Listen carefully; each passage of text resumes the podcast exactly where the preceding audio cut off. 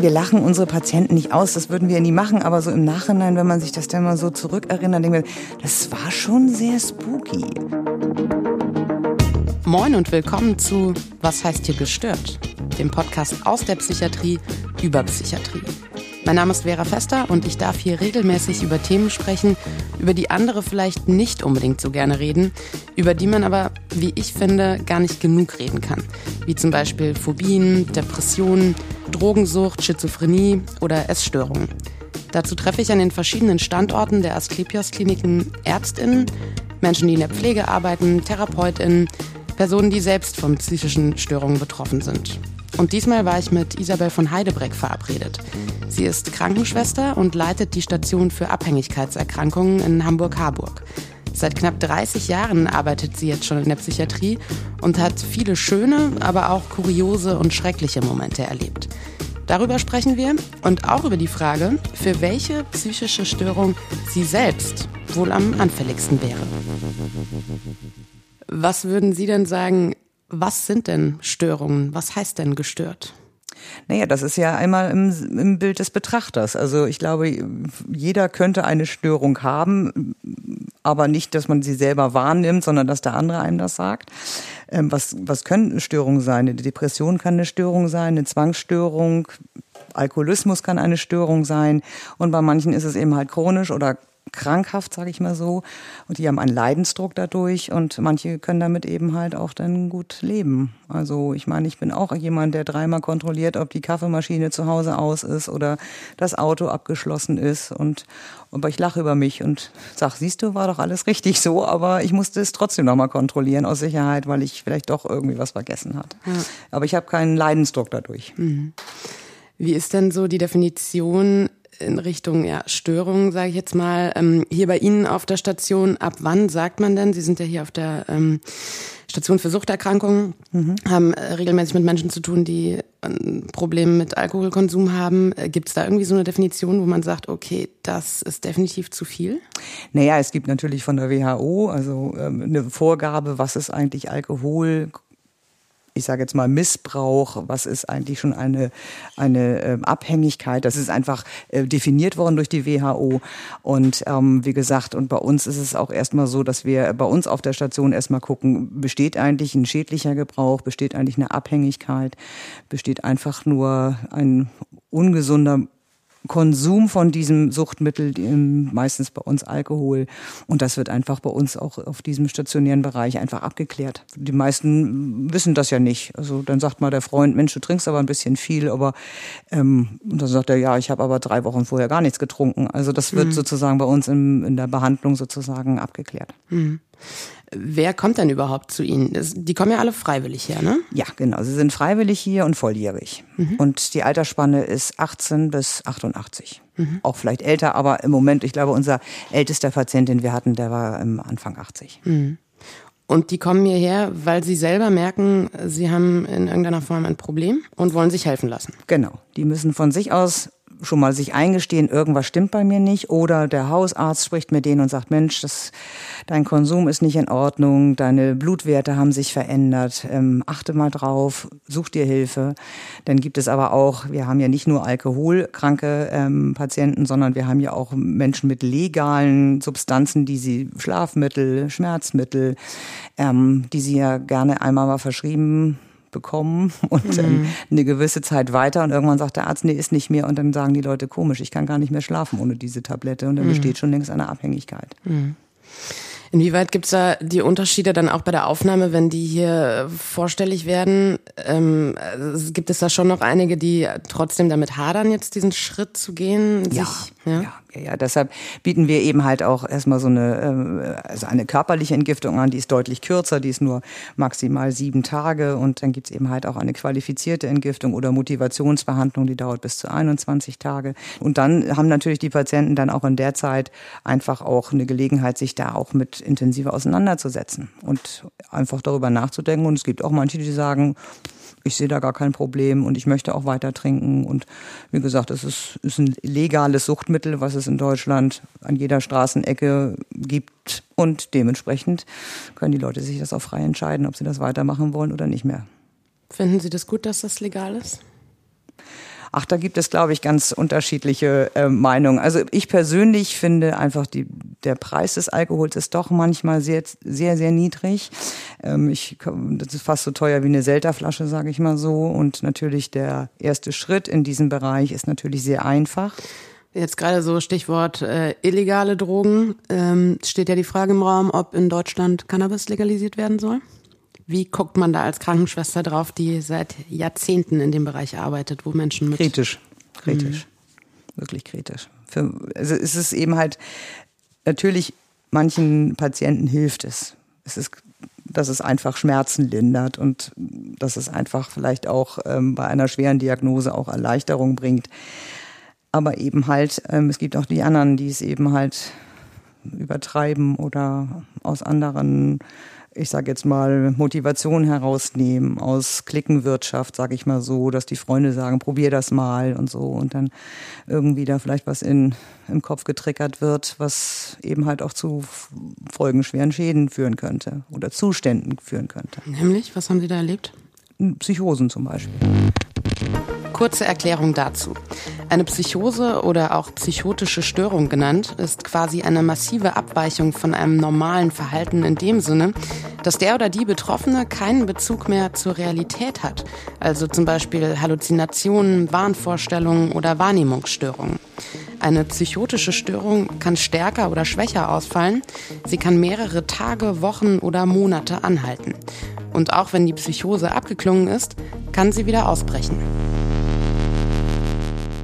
also bei denen, die ich mitbekommen habe, war das wirklich ein sehr starker ähm, ja, eine Beeinträchtigung des, der, der Lebensqualität, weil das einfach so, so beängstigend war, was die wie man so auf Neudeutsch sagt, den Trip erlebt haben, dass die wirklich über Tage, Wochen wirklich in Todesangst geschwebt haben, bis wir sie sozusagen stabilisieren konnten. Hm. Naja, und bei den Medikamenten ist es eben halt auch häufig so, durch die schmalen Zeitfenster, die Hausärzte oder sonstige Ärzte haben, wird natürlich auch schneller der Rezeptblock rausgenommen, wenn der Patient sagt, ich bin so unruhig. Und dann sagt man, ja gut, dann nimm mal eine Packung und dann ist es, ist es verschrieben. So. Und kann dann zur Sucht führen, im schlimmsten ja, Fall. Ja, natürlich. Es muss nicht, natürlich. Wir reden immer davon, es braucht, also es muss nicht, es kann. Und ähm, aber man kommt eben halt auch sehr, sehr leicht an diese Mittel ran. Wenn ich zum Beispiel im Krankenhaus bin, ist es ganz, oder in, ja, ich, also als ich im Krankenhaus lag, war es wie selbstverständlich, dass ich abends eine Schlaftablette kriegte. Mhm. Die ich denn nicht wollte, aber die mir angeboten wurde. Und ich hatte ja nur einen kurzen Aufenthalt, aber wenn ich jetzt irgendwie länger da bleiben würde, hätte ich dann vielleicht schon eine Woche irgendwie ein Schlafmedikament zu sich, zu, zu mir genommen und wusste das vielleicht gar nicht. Ich glaube, die Unwissenheit ist ganz häufig von den Patienten auch da, von mir auch da, ähm, dass man nicht kritisch hinterfragt. Hm. Dass man sagt, was ist denn das für ein Mittel? Macht es abhängig? Ich glaube, viele wissen gar nicht, dass manche Medikamente einfach auch ein, ein Abhängigkeitspotenzial haben. Hm. Und auch viele Patienten sagen uns das auch, als wenn die kommen und sagen, ich habe Schmerzen gehabt, ich habe das bekommen und dann immer mehr oder und irgendwann hat der Arzt gesagt, nee, geht nicht mehr.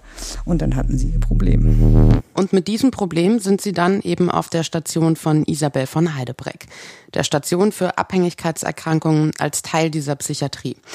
Und wer jetzt irgendwie komische Vorstellungen hat, wie so eine Psychiatrie aussieht, also wie ein ganz normales Krankenhaus. Lange Flure, Zimmer links und rechts. Und mittendrin startet Isabel von Heidebreck eben jeden Morgen ihren Arbeitstag. So, und dann beginnt man einfach mit einer netten Übergabe mit den Kollegen. Und dann geht das Leben los. Dann fangen wir an, eben halt mit den Patienten, sie zu wecken, sie zu versorgen, sie zu unterstützen, Neuaufnahmen sozusagen einzuladen, mit Gespräche zu führen und eigentlich die Wochenplanung für diese ganze Station zu machen. Die kann sozusagen mal mehr, mal weniger sein. Im Moment ist es ganz, sind wir gut ausgelastet und wir freuen uns darüber, dass die Patienten unser Angebot so gut annehmen. Wenn Sie sagen Wochenplanung, ist es dann auch, dass Sie zum Beispiel festlegen, Patient XY geht dann und dann mit in die Ergotherapie oder was auch immer, oder was heißt Wochenplanung? Ja, genau. Zum Beispiel, ähm, wie sich der Patient entschieden hat, ob er zum Beispiel hier eine Motivationsbehandlung macht von bis zu drei Wochen, dass wir dann mit ihm auch den Therapieplan besprechen, die Teilnahme an den Therapien, was auf ihn zukommt, Pünktlichkeit und Termine, dass wir das alles mit dem besprechen. Oder eben halt, wenn jemand sagt, ich möchte hier nur kurz bleiben, dass wir auch mit dem planen, wie die Woche gestaltet wird. Mhm. Von hier aus schalten und walten wir, organisieren und äh, versuchen alles mögliche Wünsche zu erfüllen hier aus diesem Bereich. Wie gesagt, hier haben wir auch einen guten Überblick über die Station an sich. Genau, also dass das hier so großzügig ist im Eingangsbereich mit Glasscheibe, Sichtkontakt, das ist beabsichtigt, nehme ich an. Genau, damit wir immer ansprechbar sind, dass wir auch alles sehen, wenn jemand auch mal stürzt, dass es einem nicht gut geht, dass die Patienten auch immer wissen, wo sie uns finden. So. Und wir haben eben halt einen großen Tagesraum. Da gehen wir jetzt mal nicht rein, weil da noch eine Mahlzeit zu sich genommen wird und wir wollen ja auch nicht stören. So, und dann haben wir einfach hier diesen Gartenbereich mit einem Teich und eben halt auch, ähm, ich sage jetzt mal, Bänken und wo man sich einfach auch mal zwischen den Therapien einfach mal auch zurückziehen kann, die frische Luft genießen kann. Ist das hier auch was, wo Sie mit denen ins Gespräch kommen? Ja, wir gehen hier auch aktiv mit den Patienten hin. Wir spielen mit den Patienten, wir bieten ihnen was an und hier werden eben halt auch viele Einzelgespräche, nicht viele, aber es werden Einzelgespräche geführt, wenn eben halt ein, eine Ecke, sag ich mal, frei ist, wo man sich ungestört unterhalten kann und natürlich auch dann die Intimsphäre und Privatsphäre respektieren kann. Wenn man hier in diesem Garten steht, sieht man übrigens auch den sogenannten geschützten Bereich der Psychiatrie. Viele kennen den vielleicht auch als geschlossener Bereich oder salopp gesagt geschlossene. Der Begriff ist irreführend und wir können sicher in einer anderen Folge nochmal ausführlicher darüber sprechen. Auch wenn Isabel von Heidebreck früher selbst mal dort gearbeitet hat. Jetzt ist sie aber eben in dem Bereich für Abhängigkeitserkrankungen. Jetzt sind Sie seit wie vielen Jahren hier in, auf dieser Station? Auf dieser Station hm. seit äh, zehn Jahren. Okay, aber insgesamt ja schon seit 30 Jahren dabei. Nicht ganz, aber seit 27 Jahren bin ich in der Psychiatrie, okay. genau. Davor war ich in der Ausbildung, ja. Also 30 Jahre Krankenschwester. Wie viele Momente gab es, wo Sie es bereut haben? Viele. Ja? also nicht viele, aber ähm, in 30 Jahren darf man auch viele sagen, glaube ich. Es gibt Situationen, die nicht schön sind, die gefährlich sind, die emotional sind, die auf eine persönliche Ebene vielleicht auch mit Bedrohung enden und so. Und wir wissen ja alles, der Umgangston untereinander hat sich sehr, sehr verschärft. Untereinander Aggress zwischen auch äh, PatientInnen und, ja, und Pflegepersonal? Patienten und Pflegepersonal, genau. Okay. Also Sie sprechen von unschönen Situationen, Bedrohungen, Gefahr. Was war das? Naja, also ähm, dass wir mit äh, verbal, sag ich mal, ist ja schon die leichte Bedrohung, aber eben halt, dass man körperlich angegangen wird, dass man mit Gegenständen bedroht, bedroht wird, mit Messern, mit Scheren, mit sonstigen Stühlen, manchmal auch mit dem Bett. Aber ähm, wie gehen Sie in dem Moment mit sowas um? Naja gut, ich meine, wir haben natürlich äh, Schulung gehabt, wir haben Konflikt- und Deeskalationsmanagement hier, ähm, die, wo wir uns auch jedes Jahr weiterbilden. Ähm, wir haben natürlich auch unseren Raum, wir haben ein Alarmsystem, wir haben eine tolle Polizei im Harburger Bereich, die auch wirklich schnell kommen. Aber ähm, ich sag mal, da geht es einfach um professionelles Handeln. Selbstschutz natürlich, aber auch Schutz für den Patienten, weil es gibt ja auch noch andere Patienten und der Patient, der an sich diese Situation vielleicht hervorruft, kann sich ja auch in diesem Verhalten auch selbst verletzen. Hm. Ähm, trotzdem scheinen ja, wenn Sie sagen, klar gab es in den 27 Jahren ähm, Momente, wo Sie gesagt haben, oh Gott, ich will nur hier weg, äh, nicht mein Job, ich will was anderes machen. Ja. Ähm, scheinen ja, sonst würden Sie es nicht so lange machen, die Momente zu überwiegen, wo es einfach sehr viel Spaß macht. Warum? Warum? Weil ich einfach gerne mit Menschen an, im Groben arbeite, sage ich mal. Ob das Mitarbeiter sind, ob das ähm, ärztliche Kollegen sind, ob das ähm, Psychologen sind oder eben halt auch Patienten. Und es gibt natürlich auch in diesem, in diesem Fach Psychiatrie einfach auch bizarre Bilder. Und äh, natürlich, wir lachen unsere Patienten nicht aus, das würden wir nie machen, aber so im Nachhinein, wenn man sich das dann mal so zurückerinnert, denkt man, das war schon sehr spooky.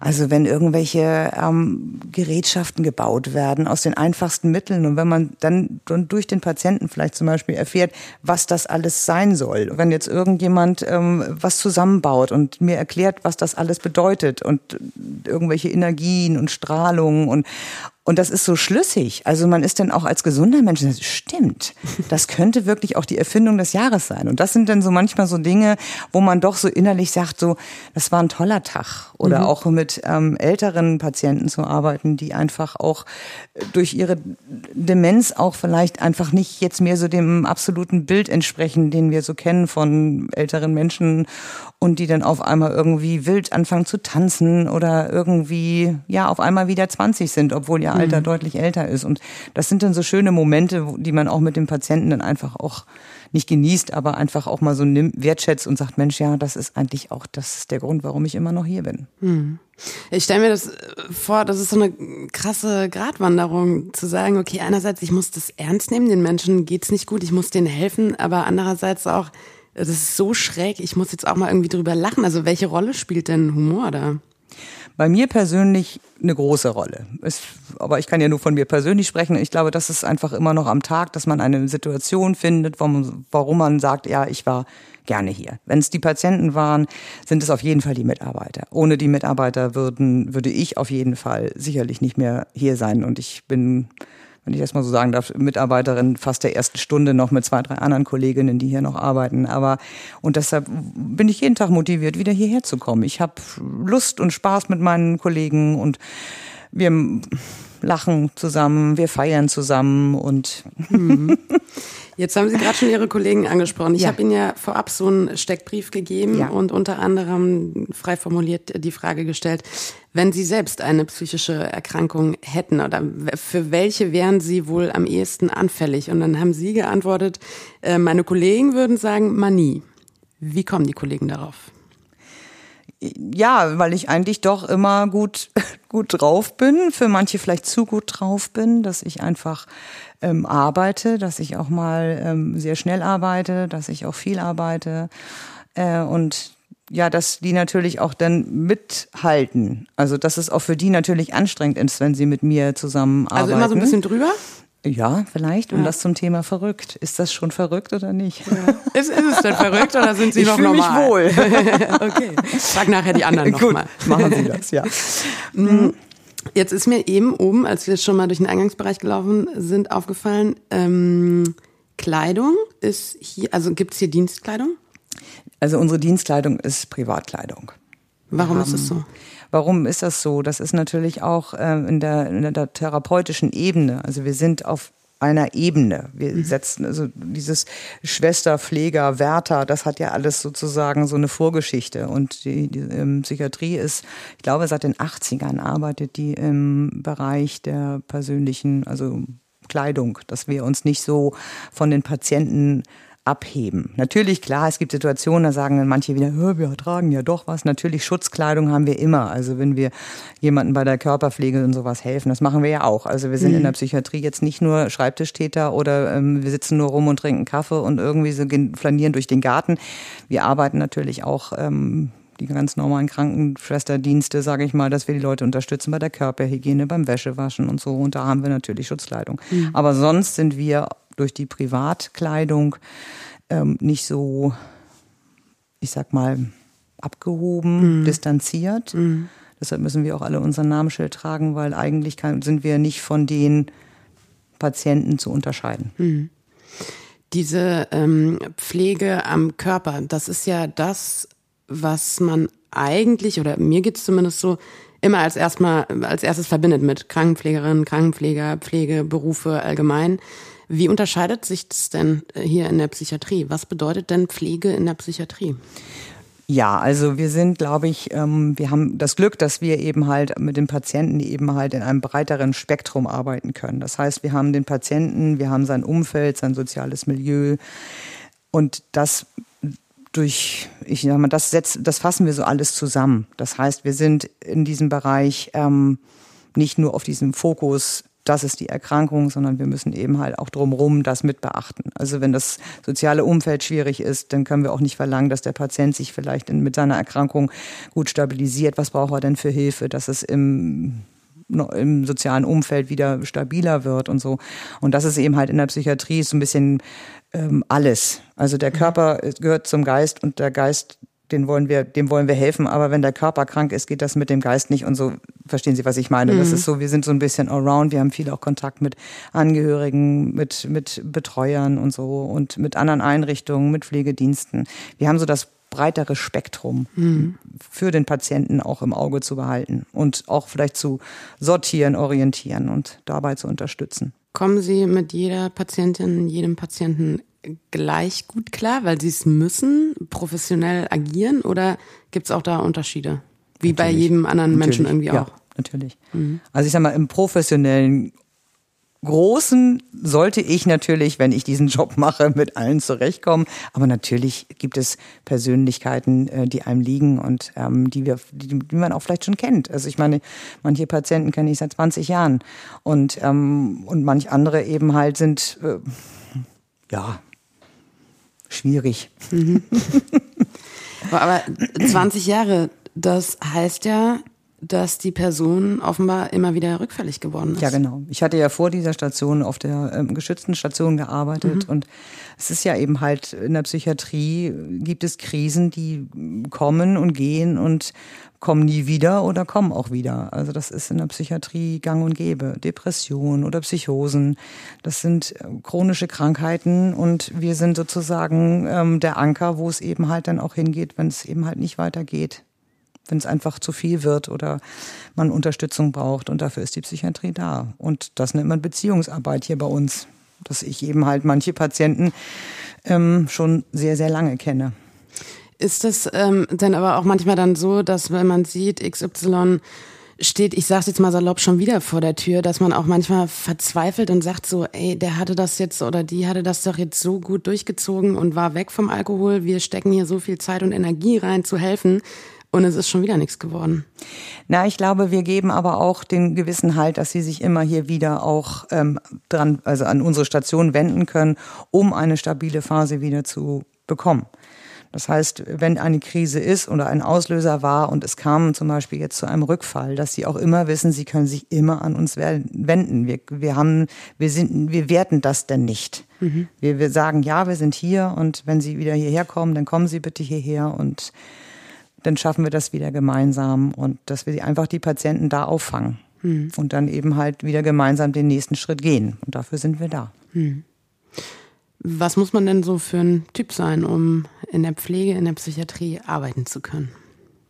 Ich glaube, das ist ja das Schöne an der Psychiatrie. Es gibt ganz, wir, müssen unterschiedliche Typen sein. Also wir sind jetzt nicht alle irgendwie Body Mass Index von 21 und äh, schwarzhaarig und tragen alle keine Brille, sondern ich glaube, die, die Psychiatrie, die bunte Welt der Patienten spiegelt sich auch in den Mitarbeitern ab. Mhm. Weil Sie fragten ja vorhin, dass man sagt, äh, liegt der einer dir oder mhm. hast du da mhm. irgendwas? Dafür ist dieses Team da, dass ich wirklich sagen kann, wir bilden, wir bilden das gesamte Spektrum ab. Es gibt wirklich Mitarbeiter, die können sehr gut mit deren Krankheitsbildern und mit den Patienten und ich würde sagen, uh, ist ein bisschen schwierig. Mhm. Aber und dafür kann ich mit den anderen wieder, wo der sagt, oh, ist schön, dass du da bist. Mhm, du gehst da da vorne bitte in das Zimmer rein. Das ist, das ist einfach das Tolle daran. Das ist, und das zur Frage, warum ich hier so lange arbeite, weil wir auch ein bunter Haufen sind. Mhm. Jeder mit seinen Stärken und Schwächen und Größen und vielleicht auch seinen ähm, ich sag mal, Unarten, mhm. dass wir das eben halt gemeinsam ein, ein Level kriegen, dass sich wirklich alle hier wohlfühlen. Aber man muss doch wahrscheinlich schon äh, gerade jetzt, ich sag mal, als junger Mensch, der irgendwie sich für diese Ausbildung entschließt und dann sagt, ähm, okay, ich gehe in den Bereich, äh, besonders gefestigt sein, oder? Also, um das auch alles irgendwie so ein bisschen wegstecken zu können, was man hier vielleicht teilweise erlebt. Also, ich könnte mir vorstellen, ich überlege jetzt gerade, wäre es was für mich? weiß ich nicht. Ich könnte es jetzt nicht. Also ich glaube, ich könnte das eher als in der Pflege, wo ich noch mehr am Körper arbeiten müsste. Da mhm. bin ich ganz ehrlich, dass ich sage, ja. das äh, könnte ich, also waschen und so, könnte ich überhaupt nicht. Gar nicht, gar nicht. Jetzt, wenn alles bei allem anderen im Menschenkontakt und mit denen umgehen und auch das selbst zu verarbeiten, würde ich mir eher zutrauen, ob es jetzt mein Traumjob werden würde, weiß ich nicht.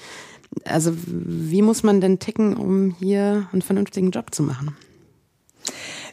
Ja, also ich glaube, entweder hat, hat man das oder man hat es nicht. Also ich sage jetzt mal, man muss es eben halt, man muss offen in diesen Bereich gehen. Also ich hatte das Glück, ich hatte, ähm, bin mit wenig Ängsten in die Psychiatrie mhm. gegangen. Ich hatte, bin da ganz offen rein und habe gesagt, so, jetzt bin ich in der Psychiatrie, ähm, hatte meine Mentoren auf Station, ich konnte Fragen stellen, ich kriegte Sicherheit durch die Kollegen, die auch alle damals schon viel Erfahrung hatten in der Psychiatrie. Ich habe mir einiges abgeguckt. Ich habe einfach auch mal alles laufen lassen.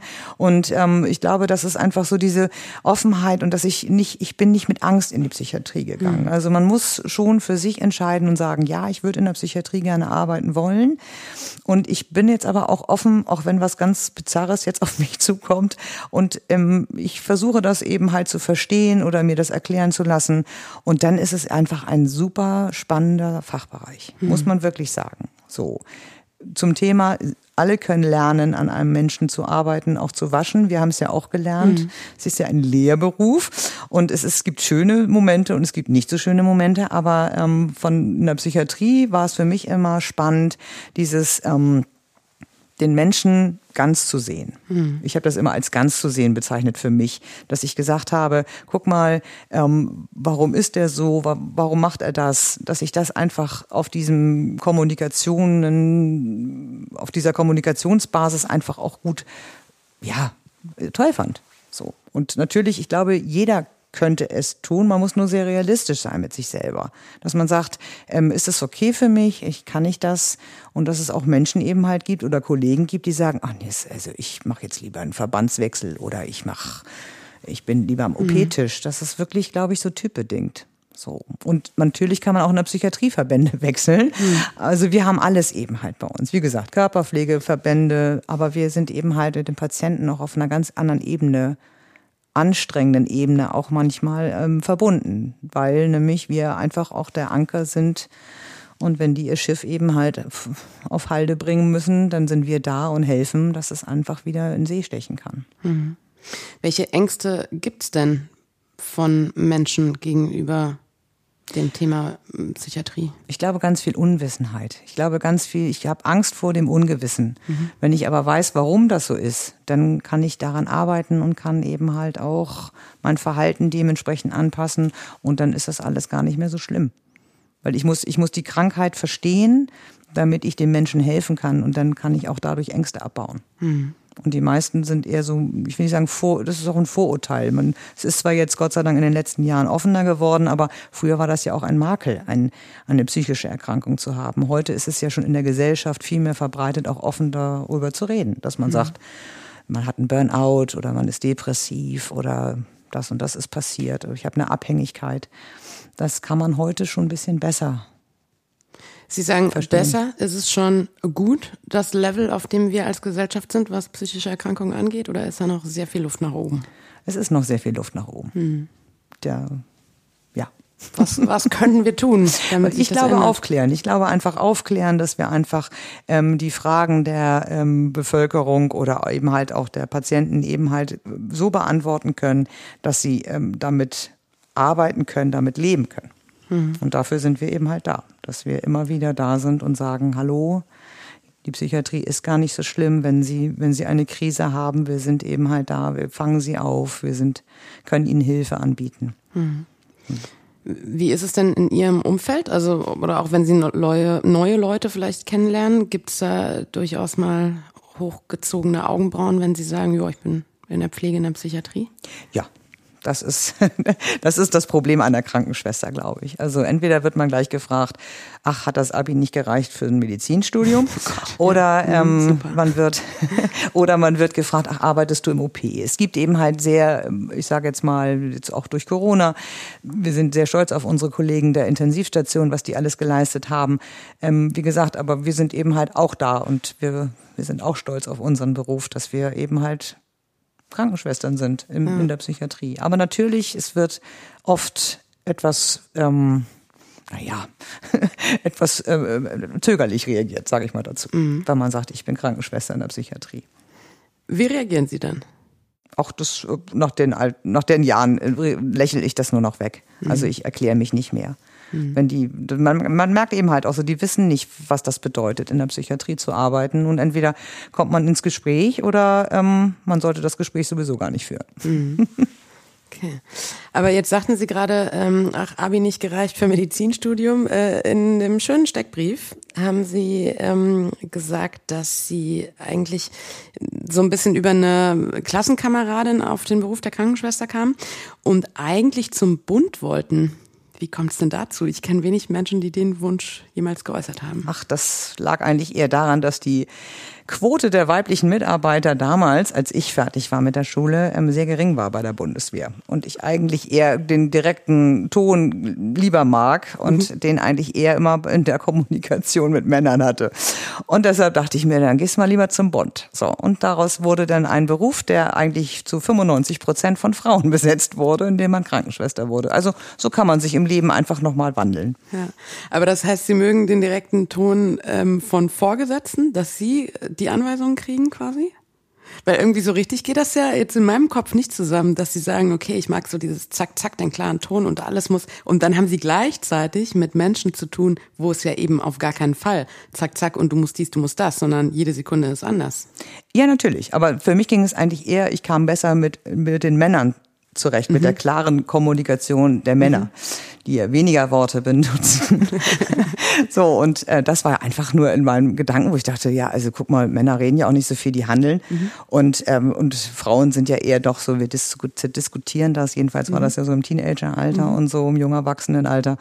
So, aber jetzt bin ich da sehr zufrieden, okay, wo ich ja. bin. Besser ist das, dass Besser ist das, genau. Ja. Mhm. Ich würde gerne äh, so ein kleines äh, Spielchen spielen wollen. Es nennt sich Assoziationskette. Mhm. Ich sage einen Begriff, Sie sagen aus dem Bauch, was Ihnen dazu einfällt. Psychose. Bunt. Bunt, okay. Äh, echt, weil es ja, einfach Psychose ist. kann XYZ sein. Ja, und es ist aber auch ganz bunt, ganz häufig. Heißt? Heißt, ja, also, also die, die, die, ja, jetzt, ich soll jetzt, jetzt das erklären, obwohl es aus dem Bauch heraus ist. Ja, Entschuldigung, nee, genau, aber bunt, das finde ich ja dann spannend. Ja, bunt ist, ist eben halt, es gibt viele Facetten von dieser mhm. Krankheit und, ähm, und auch das Erleben und auch die, die, die Patienten an sich und die sind sehr kreativ und die können mhm. auf einmal Dinge darstellen, die können malen. Das ist einfach Wahnsinn, was mhm. auch in dieser, in dieser Krankheit Positives auch mhm. ist. Okay. Alkohol. Job. Okay. Pflegemangel? Never ending story.